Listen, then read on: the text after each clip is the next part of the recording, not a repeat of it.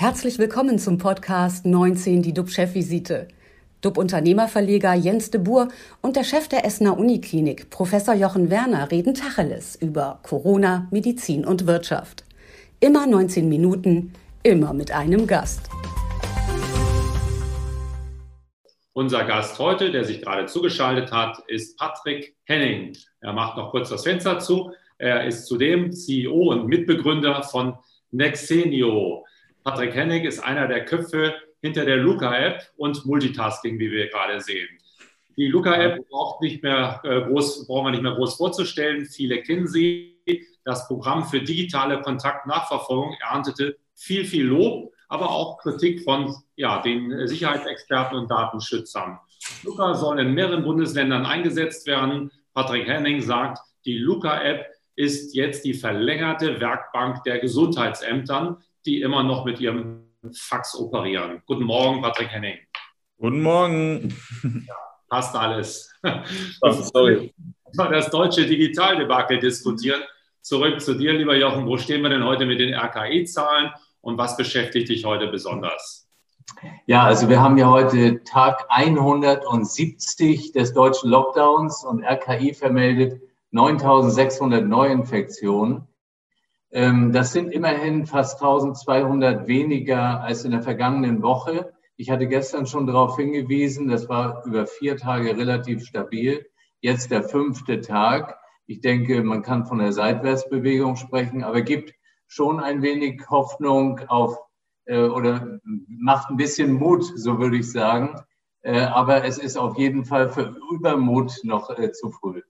Ja, ansonsten sieben Tagesinzidenz 162 und bei uns in der Essener Uniklinik versorgen wir aktuell 75 Covid-19-Patienten stationär, 37 davon auf den Intensivstationen. Und leider sind gestern zwei weitere Patienten an dieser Erkrankung verstorben. Ja, mich beschäftigt aktuell die Altersverteilung. Ähm, äh, bei der Corona-Infektion. Und da haben wir gestern Daten aus Österreich bekommen. Wir wissen, die Österreicher, die testen ja sehr viel. Und wenn man sehr viel testet, dann bekommt man natürlich auch irgendwann Ergebnisse, wenn die vernünftig äh, elektronisch abgebildet sind. Und diese Ergebnisse stammen von der Agentur für Gesundheit und Ernährungssicherheit. Und sie beziehen sich auf die letzte Woche. Danach war nur jeder Zehnte, der sich mit dem Coronavirus infiziert hat, älter als 65. Daraus schließen die dortigen Wissenschaftler, dass die Impfung auf jeden Fall anfängt zu greifen. Am häufigsten infizierte das Coronavirus im untersuchten Zeitraum die 15 bis 24-Jährigen und sehr knapp dahinter die 6 bis 14-Jährigen mit jeweils 277 beziehungsweise 274 Fällen auf 100.000 Einwohner. Wenn man dann noch die unter Sechsjährigen dazu zählt, dann ist es so, dass man feststellen kann, knapp über 30 Prozent aller Infizierten waren noch keine 25 Jahre alt. Das passt auch zur britischen Variante, wo wir ja sehr früh schon mitgeteilt bekommen haben, dass Jüngere besonders gefährdet sind, was die Infektion betrifft. Anschließend noch eine weitere Hoffnung, ähm, und das ist, dass die Hausärzte in Deutschland jetzt mehr Impfstoff geliefert bekommen. Das nimmt also an Fahrt auf. Wir dürfen da ganz zuversichtlich sein. Und ich freue mich heute auch riesig, dass wir Patrick Hennig zu Gast haben und etwas über die Luca-App erfahren werden. Vorher aber nochmal zu dir, lieber Jens, der Link. Was geht dir durch den Kopf? Tja, mich beschäftigt das, was äh, zurzeit äh, ja, in den Schlagzeilen ist, die K-Frage. Die Union steht wegen der Kandidatur von Armin Laschet und Markus Söder ja vor einer Zerreißprobe. Eine Abstimmung gestern Nacht äh, im Vorstand, ja, die ging gut für Laschet aus, deutlich sogar. Söder hat sich aber noch nicht geäußert, nicht zurückgezogen. Er hofft möglicherweise noch auf die Zustimmung für ihn von der Basis. Das ist ein unglaublich Machtpoker in Pandemiezeiten, wo wir doch ganz andere Herausforderungen, ganz andere Probleme haben. Die Grünen haben sich dagegen geräuschlos auf Annalena Baerbock geeinigt. Für mich ist das ein Stück weit verkehrte Welt. Früher wäre das sicher genau andersrum gelaufen. Baerbock ist jetzt die zweite Kanzlerkandidatin in der Geschichte Deutschlands. Und mit 40 Jahren ist sie mit Abstand die jüngste. Und viele fragen sich natürlich, kann die grüne Kanzlerin? Ich habe mir gestern die Rede nach der Nominierung angehört. Anführungsstrichen, Zukunft ist nichts, was einfach so passiert. Anführungsstrichen sagt Baerbock darin. Sie will die ökologische Transformation von Wirtschaft und Gesellschaft vorantreiben. Zitat, es gilt jetzt neue Regeln zu schaffen und zwar so, dass, die, äh, dass das Fortgeschrittene, das Beste nicht die Ausnahme ist, sondern der Standard. Ihr Schwachpunkt, Verantwortung in einem Ministeramt hat Baerbock noch nie getragen. Das will sie mit Lernfähigkeit und klaren Kompass wettmachen. Und ähm, ja, Baerbocks Kompass könnte der Kurs für die 20er Jahre abstecken, und zwar generell für die Gesellschaft, egal ob sie gewählt wird oder nicht. Ihre Rede und Ihr Auftritt passen ins Kanzleramt. Wir brauchen definitiv kein Weiter so, sondern neue Wege. Wir brauchen kein Deutschland First, sondern Nachhaltigkeit First und Digitalisierung First. Denn der Klimawandel, das ist ganz gewiss, lässt sich nicht aussitzen. Das wird uns spätestens nach der Pandemie auf die Füße fallen, wenn wir uns nicht dagegen stemmen. Druck werden wir vor allem von den jungen Leuten bekommen, von den jungen Generationen, unseren Kindern. Die haben noch viel Lebenszeit vor sich und die machen sich große Sorgen. Der Schlüssel, den Klimawandel zu stoppen, das ist ganz gewisse neue Technologien. Wir brauchen Investitionen in digitale Infrastruktur. Wie man neue Möglichkeiten nutzen kann, dafür ist unser heutiger Talkgast Patrick Henning Experte. Er ist Geschäftsführer der Luca-App.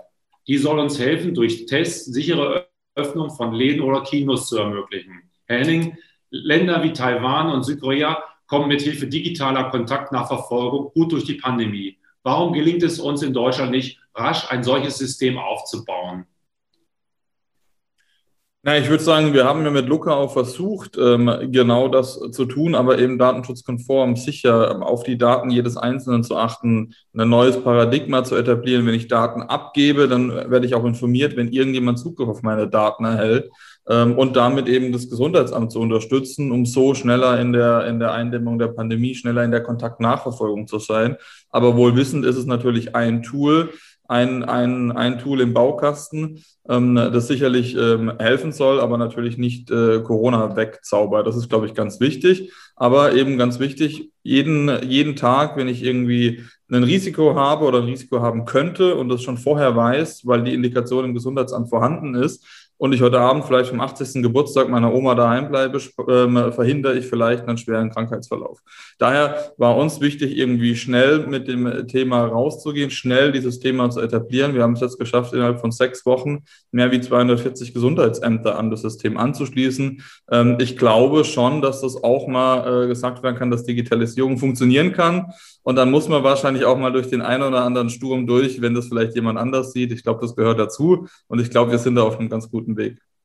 Es gibt es ja Leute, die Luca noch nicht runtergeladen haben. Äh, können Sie mal kurz denen erklären, wie funktioniert Ihr System?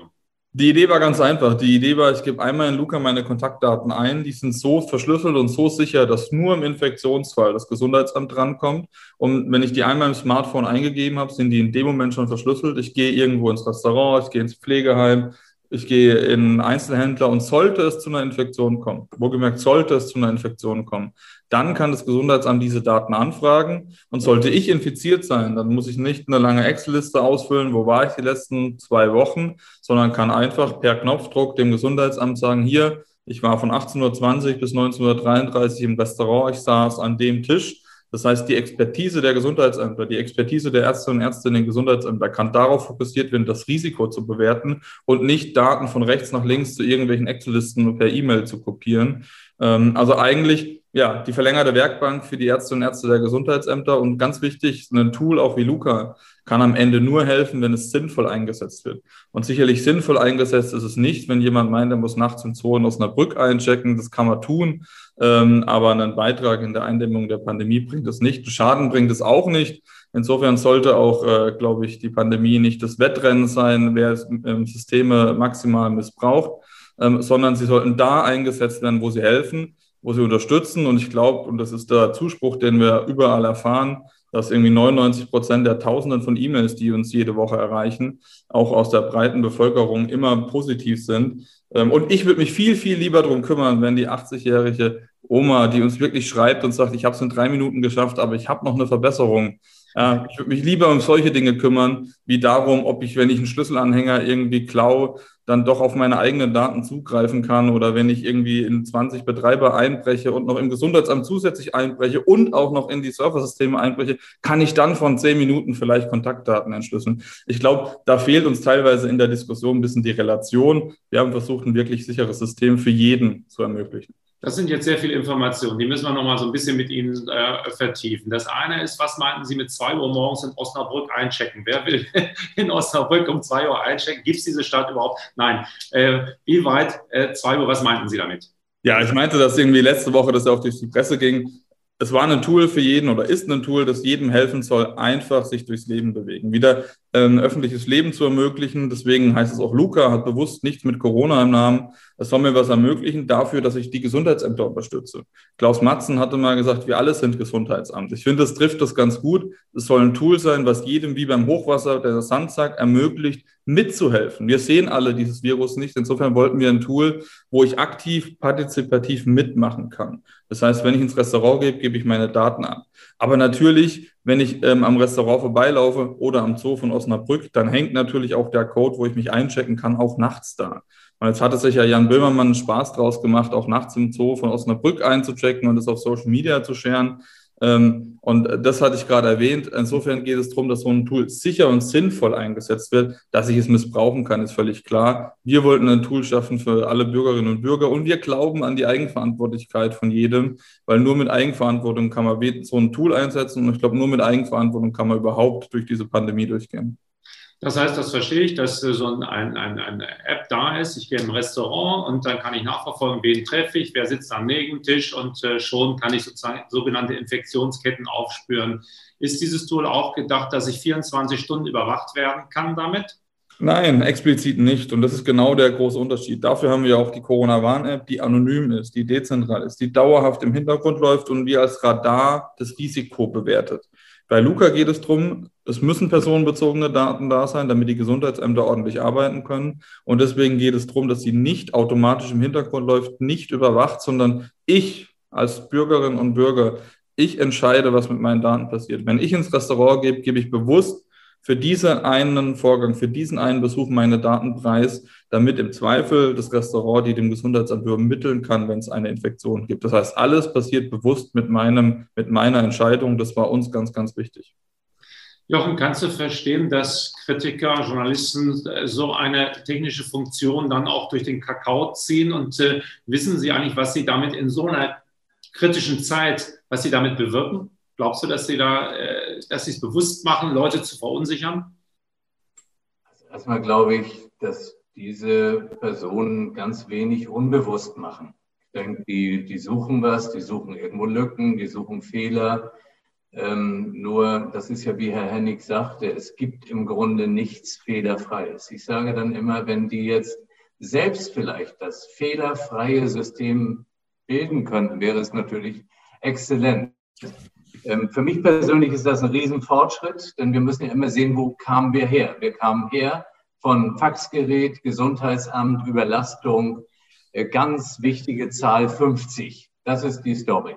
Und dann kam irgendwann Luca-App auf. Es gibt auch andere Apps. Wir haben sie ja auch schon bei uns hier gehabt. Das geht ja gar nicht darum, äh, jetzt immer zu bewerten, die eine ist gut, die andere ist besser. Ziel ist doch, wenn alle äh, zum Schluss zusammenhelfen, und äh, meine Frage ist, Herr Hennig, wie kriegen wir denn jetzt noch die Testergebnisse damit rein? Natürlich arbeitet, arbeiten wir immer an der Weiterentwicklung in allen Punkten dieses Systems. Wir sind angestattet mit einem kleinen Team, auch letztes Jahr im September, Oktober, waren im Dezember so weiter, mit Modellregionen weitergemacht und haben im Grunde seit Anfang, Mitte Februar angefangen, in die Breite zu gehen, weil Luca ist ja nicht die App, sondern das System für die Gesundheitsämter. Wir haben jetzt, glaube ich, wirklich äh, durchaus bemerkenswertes, wenn ich das so sagen darf, geschafft mit 240 Gesundheitsämtern. Es werden wahrscheinlich übernächste Woche über 300 sein. Also die anderen 60 sind bereits in der Umsetzung. Also ich glaube, wenn wir uns angucken, äh, wie viele geschimpft haben über Gesundheitsämter und Digitalisierung, dann ähm, sind wir da trotz des Sturmes, glaube ich, mit einiger äh, Power vorangeschritten. Ähm, und natürlich, glaube ich, ist es wichtig, dass man hier an der Stelle eben ähm, ja ein Tool etabliert und äh, was, was hilft. Und da ist es natürlich auch richtig und folgerichtig, dass es eben ein Teil äh, der Lösung sein kann, aber sicherlich nicht äh, das Virus am Ende wegzaubert. Und genau so haben wir es auch immer verstanden und so werden wir es auch in Zukunft verstehen und deswegen werden wir es auch weiterentwickeln. Und so wird es zukünftig möglich sein und das ist uns ganz wichtig, wenn es darum geht, Testergebnisse oder vielleicht auch irgendwann Impfnachweis hinzuzufügen, dass das niemals auf unseren Servern landet. Ja, wir haben ein System entwickelt, was ja über zentrale Strukturen Daten austauscht, aber alle Schlüssel dezentral benutzt werden. Das heißt, es niemals irgendwie wir im Besitz sein könnten dieser Daten. Äh, ganz, ganz wichtig. Und deswegen ist uns auch wichtig, dass Testergebnisse niemals bei uns mit personenbezogenen Daten in Berührung kommen. Deswegen wird es möglich sein, in der Luca-App, in der Luca-App wird es einen Gesundheitstab geben und da kann ich lokal auf meinem Smartphone mein Testergebnis hinzufügen. Das heißt, wenn ich in einem Schnelltestzentrum war, wir werden jetzt im ersten Schritt 300 Schnelltestzentren auch angebunden haben, in, in einem weiteren Schritt äh, hoffentlich nochmal 400 bis 500. Einfach, dass ich dezentral das Testen ermöglichen kann. Das soll ja auch wieder Leben ermöglichen. Also es ist ja völlig ähm, irreal, dass jemand, surreal, dass jemand vielleicht in ein Stadion geht und alle tausende Leute davor getestet werden, in der Bahn schon sind, sich andere, vielleicht andere infizieren. Also da die Idee, die Infrastruktur, die schon da ist, sich zunutze zu machen, aber natürlich in einer Stelle auch in der Luca-App zusammenzuführen, sodass ich dann einfach in ein Restaurant oder in, in, in, wo auch immer es möglich sein wird, ja, das ist ja die politische Entscheidung, damit haben wir nichts zu tun, wir sind nur Anbieter einer Technologie, ähm, dass ich dann auch mein Testergebnis hervorzeigen kann. Sie haben ja jetzt auch eine, ja, oder wurden lizenziert von mehreren Bundesländern. Und ähm, wie, haben Sie, wie haben Sie das geschafft? Und ich glaube, jetzt hat Thüringen auch noch eine Ausschreibung angekündigt. Ja, also vielleicht auch da nochmal in der, in der Einordnung ganz wichtig, auch was wir mit den 13 Bundesländern ähm, an, an Lizenz vereinbart haben, ist ein Software-System für die Gesundheitsämter. Kein Gesundheitsamt kauft eine App ein. Das ist nochmal ganz wichtig. 90 Prozent des Lukas-Systems ist das System für die Gesundheitsämter mit dem einzigartigen Schlüsselmanagement. Und das ist ganz wichtig. Das war die Voraussetzung in allen der 13 Ländern, dass die Gastgeber selber, also da, wo ich meine Daten abgebe, niemals auf diese Daten zugreifen können. Das erfordert ein relativ komplexes System in den Gesundheitsämtern. Genau das haben wir gebaut. In Thüringen beispielsweise ist es so, dass man darauf verzichtet. Man sagt, es ist uns nicht wichtig, dass die Gastgeber diese Daten nicht lesen können.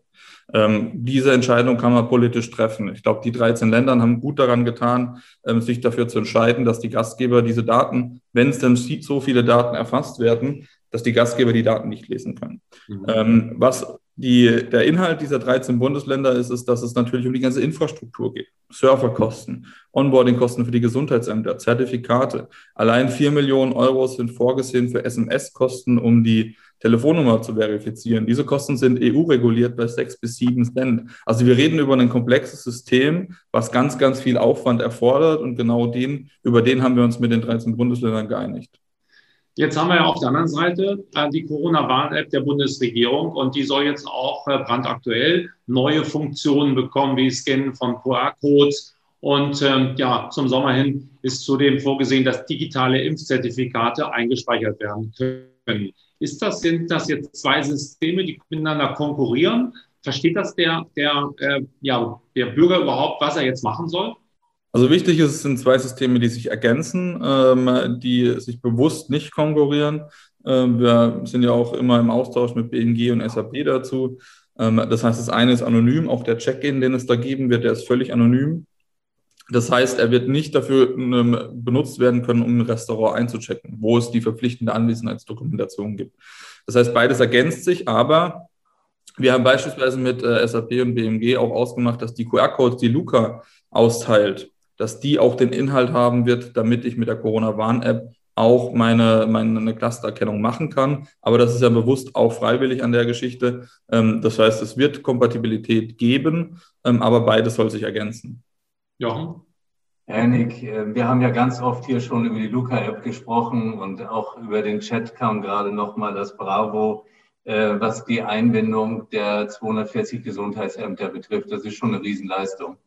Jetzt sagen Sie uns doch mal, wo stehen wir im Dezember? Wie sieht das im Dezember alles aus? So ein bisschen Blick nach vorne.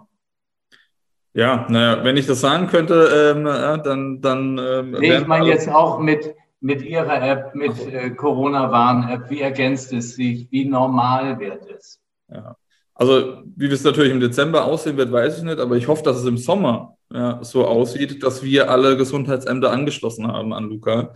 Das heißt, wenn dann auch im Sommer die Anwesenheitsdokumentation notwendig ist, es wird ja sicherlich immer eine, eine Mischung aus Testen, Impfen, Nachverfolgen bleiben, dann wird hoffentlich Luca an alle Gesundheitsämter angeschlossen sein, sodass wir uns überall hinbewegen können. Auch ich kann in ein anderes Bundesland gehen und muss nicht schon wieder meine Daten angeben, sondern bin mir sicher, dass nur das Gesundheitsamt die Daten lesen kann. Und genauso die Corona-Warn-App wird, glaube ich, wenn sie auf dem Smartphone installiert ist, auch eine gute Ergänzung sein, wenn ich beispielsweise an Fußballspiele denke.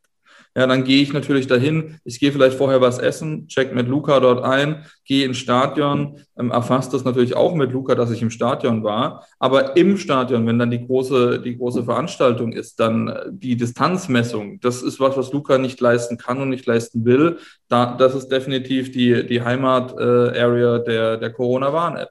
Das heißt, es ergänzt sich da gut. Zum Reingehen kann ich mit Luca einchecken. Auf der Veranstaltung macht das natürlich total Sinn, dass die Corona-Warn-App im Einsatz ist. Und ich glaube, das wäre ein Wunschszenario, dass wir im Stadion im Sommer sind mit Luca und mit der Corona-Warn-App. Ja. Aber das ist ja auch im Prinzip eine Art Übergang. Wir wissen ja alle, dass es in der digitalen Welt keinen zweiten Sieger gibt und dass es auch da schwierig ist, auch den Verbrauchern zu erklären, lad dir zwei Sachen runter und die werden schon irgendwie miteinander kompatibel sein am Ende muss doch einer übrig bleiben. Dann halt so gibt's ja auch, wir, wir haben Google, aber den zweiten und dritten und vierten, den nutzt ja keiner mehr. Ich weiß noch nicht mal mehr, wie sie heißt. Ich glaube Bing oder sowas von Microsoft, dann nutzt aber keiner. Das muss doch auch Ihnen klar sein, dass es am Ende nur ein System geben wird, wo sich das andere eindocken wird, oder? Ja, es ist natürlich insofern ein Stück weit anders, auch Grundsatz der Datensparsamkeit. Man soll teilen, da wo man teilen kann. Beides sind zwei unterschiedliche Ansätze. Und es ähm, ist ja schon ausgeschlossen aufgrund der Prämisse von Apple und Google, dass wenn jemand diese Distanzerkennung benutzt, eine App, dass die keine personenbezogene Daten mit den Gesundheitsämtern austauschen darf. Insofern ist es per se schon technologisch limitiert, dass die beiden Dinge niemals verheiratet werden können. Mhm. Aber man kann sich natürlich Bälle zuschmeißen, um natürlich sinnvollerweise zu ergänzen. Ich glaube, das tun wir und das wollen wir auch in Zukunft tun. Ähm, aber völlig richtig. Ähm, theoretisch setzt sich eine Sache durch. Ich glaube, in dem Fall wird es so sein, dass allein die technische Limitierung gibt und der Grundsatz der, der, der Trennung, der Datenhaltung, es Sinn macht, dass man hier zwei Apps hat. Und wenn ich auf mein Smartphone gucke, wie viele Apps ich da drauf habe, dann ganz ehrlich, wenn es die zwei, werden mir nicht wehtun. Da soll ich vielleicht eher fünf andere runterschmeißen dafür. Ja, aber wie viel nutzen Sie auch davon? Jeder hat viele drauf, aber wie viele nutzt man wirklich tatsächlich im, im Alltag? Das wird ja auch nochmal dann die, ja, die, die Gretchenfrage sein. Aber da ist auch der wichtige Punkt, die Corona-Warn-App läuft ja im Hintergrund. Ja, das heißt, ich muss ja gar nicht reingehen und sagen, mach jetzt die Corona-Warn-App an, sondern die läuft ja dauerhaft. Und bei Luca ist es ja so, dass wenn ich ins Restaurant gehe, muss ich ja bewusst sagen, jetzt möchte ich meine Daten freigeben. Das heißt, es ist ja eine bewusste Aktion während meines Alltags. Ähm, insofern komme ich dann automatisch ja auch in Berührung damit. Ähm, und vielleicht macht es ja dann auch Spaß, ähm, mit einzuchecken und zu sagen, hier, ich muss nicht schon wieder ein langes Formular ausfüllen. ich kann immer natürlich den Zettel bevorzugen, aber ich glaube, wenn der, die Zeitersparnis, der Mehrwert einfach für den Bürger und für die Bürgerin da ist, dann wird sich das von ganz alleine entscheiden. Werden wir später mal in einem Jahr sagen, dass diese Apps der Einstieg waren, dass wir vielleicht sogar den Reisepass darüber abbilden können, den Personalausweis darüber abbilden können? Weil wenn wir schon sagen, sagen können, wir sind geimpft, da sind ja schon wieder Daten da. Der nächste Schritt ist ja gar nicht mehr weit, oder? Also wir haben da bisher keine Pläne dazu. Uns war es erstmal wichtig, in der äh, ja, Corona-Pandemie einen Beitrag zu leisten und da ähm, zu entlasten, weil wir gesehen haben, dass die Gesundheitsämter Unterstützung brauchen. Sollte irgendjemand auch auf, das ist ja dann vor allem auch eine, eine hoheitliche Aufgabe, auf, der Idee, auf die Idee kommen, man kann das irgendwie weiter benutzen, man kann was Sinnvolles draus machen. Also wichtig ist, dass wir jetzt nicht anfangen, damit Daten zu verkaufen. Das können wir gar nicht, weil wir die Daten nicht lesen können.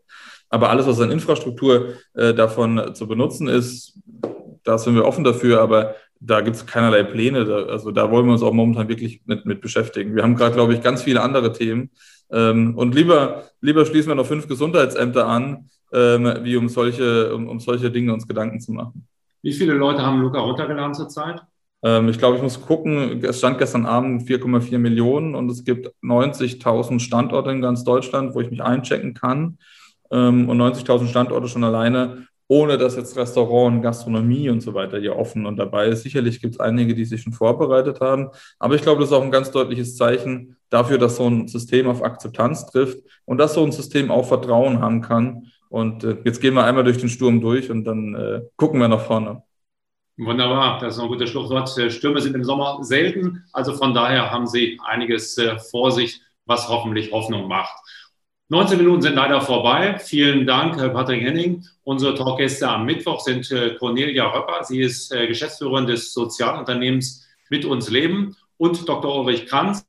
Er ist Vorstandsvorsitzender bei Pflegeheimbetreiber K&S. Da geht es darum, was Corona aus unserer Gesellschaft macht. Bleiben Sie alle gesund, klicken Sie rein. Wir freuen uns auf Sie. Tschüss aus Hamburg. Und aus Essen. Danke, ciao an alle. Das war 19 die DUB-Chefvisite als Podcast. Die Videos dazu gibt es auf watz.de und auf dub-magazin.de.